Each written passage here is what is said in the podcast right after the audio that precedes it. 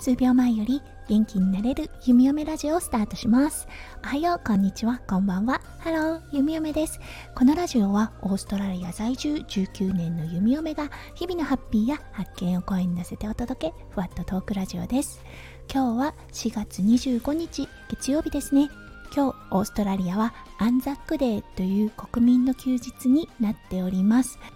このアンザックデーだったんですが日本では聞き慣れない日かもしれないですね。ただオーストラリアにおいてはこの日とてもとても重要な日となっております。うん今日はねその説明からさせていただきたいと思います。はいアンザックデー。オーストラリアニュージーランドクック諸島ニウエサモアトンガの休日となっております。このアンザックデーだったんですが第一次世界大戦のガリポリの戦いで勇敢に戦ったオーストラリアニュージーランド軍団の兵たちと当時国のために尽力を尽くした人々のために追悼を行うという日となっております。そしてアンザックデーは第二次世界大戦後ガリポリの戦いに参加した兵士だけではなく戦争に参加した全てのオーストラリア兵のための記念日に変わっております。はいということでこの日は朝日の出とともに追悼の儀式がされます。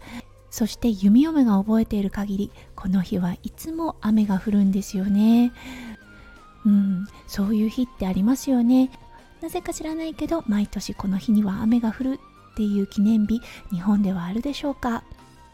はいオーストラリアではこのアンザックデーがいつも雨の記憶がよみがえる日となっております。はいということで今日は国民の休日となっているオーストラリア。うん。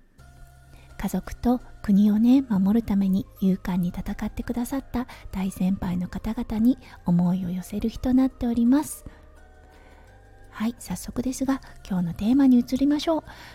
今日は子供って本当に親のしていることを見ているなぁと思ったのでそのお話をさせていただきたいと思います。それでは今日も元気に弓嫁ラジオをスタートします。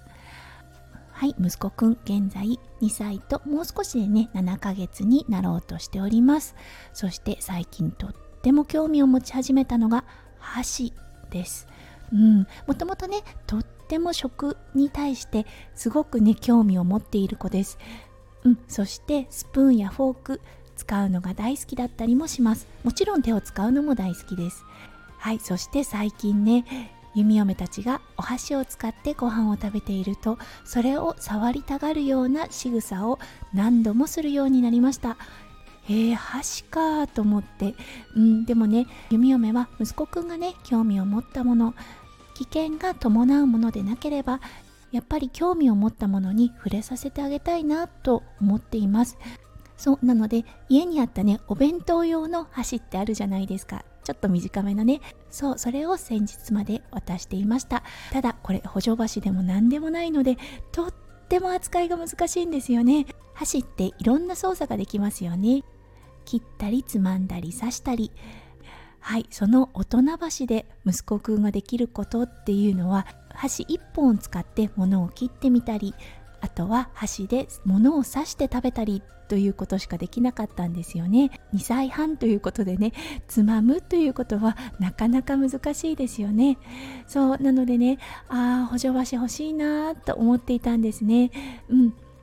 あの指を入れるタイプの補助箸ではなくてこう挟めるピンセットタイプの補助箸ってありますよね。欲しいなと思っていたんです。そうそして昨日シドニーに行った時奇跡的にあったんです。そうまさに探していた補助箸の形。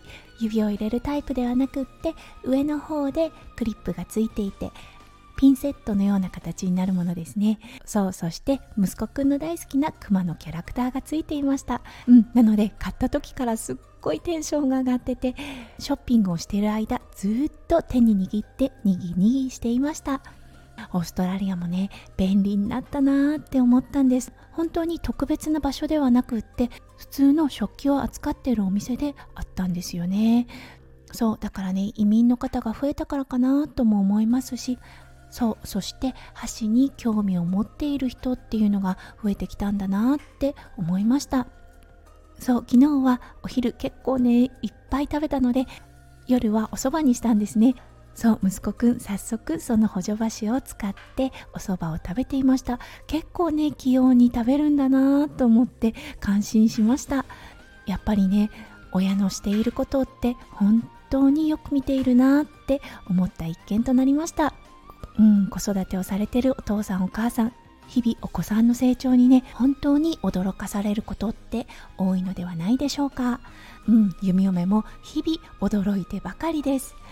はいということで今日は子供って本当に親のしていることをよく見ていて観察していてそして自分でもチャレンジしたいっていう気持ちがあるんだなっていうことに気づかされたのでそのお話をさせていただきました。